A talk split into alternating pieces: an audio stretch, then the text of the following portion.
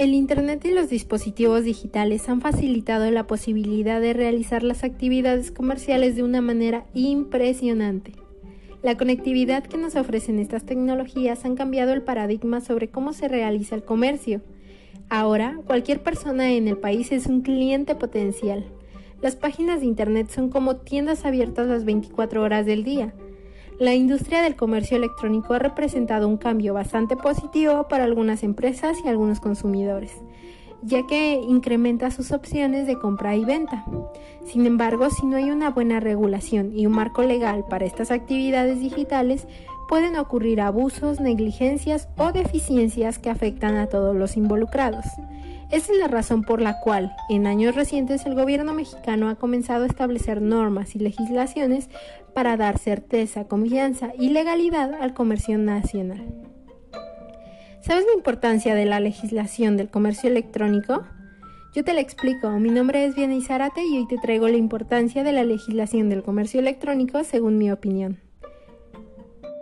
El primer paso para la formalización del comercio electrónico y las tecnologías de información en general es la inclusión del acceso a Internet a la Constitución mexicana. El artículo 6 de la Carta Magna estipula que el gobierno debe garantizar el acceso a Internet y tecnologías de la comunicación para todos. Estos cambios en la legislación son importantes para el desarrollo de un país más conectado. Sin embargo, a pesar de los avances en materia legal, todavía hay muchos desafíos en la regulación del comercio electrónico. Sin un marco jurídico claro, es más difícil para las empresas realizar de manera correcta y legal sus actividades. Pero la legislación no solo tiene como objetivo el garantizar el derecho al acceso, sino también el regular la manera en que se realizan las actividades de comercio a través del Internet, con el fin de proteger a los consumidores y a su información.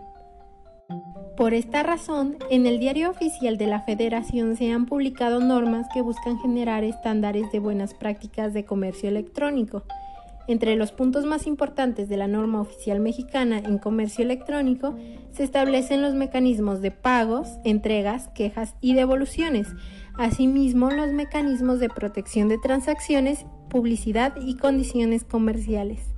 Para impulsar la creación de más comercios electrónicos y una mayor confianza en el mercado, es esencial tener certeza legal sobre los servicios y el cuidado de la información, ya que un mal uso o mala administración afectaría a los compradores y a la reputación de la industria en general.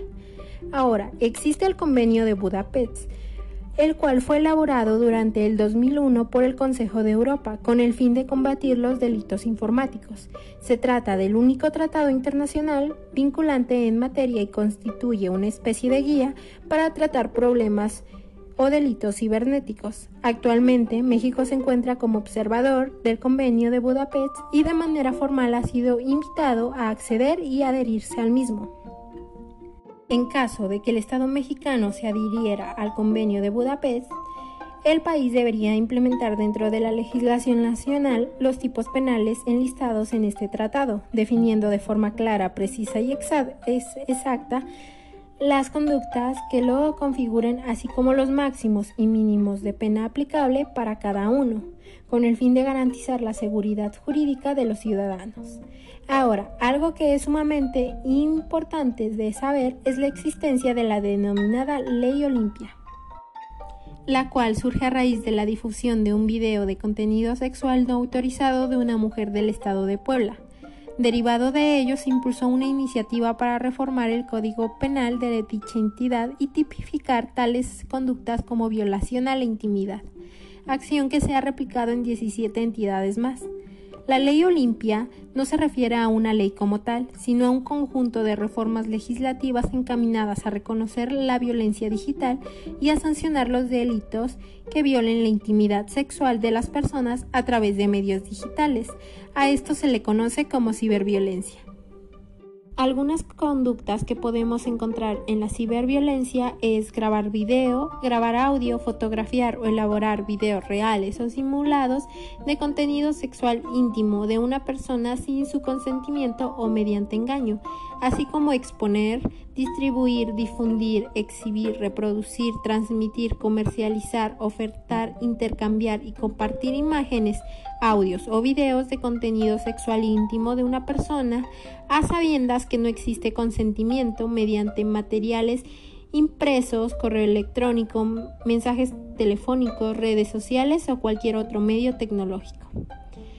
Algunos estados que han tipificado su conducta son Aguascalientes, Baja California, Norte y Sur, Chiapas, Ciudad de México, Durango, Guanajuato, Jalisco, Michoacán, Nuevo León, entre otros.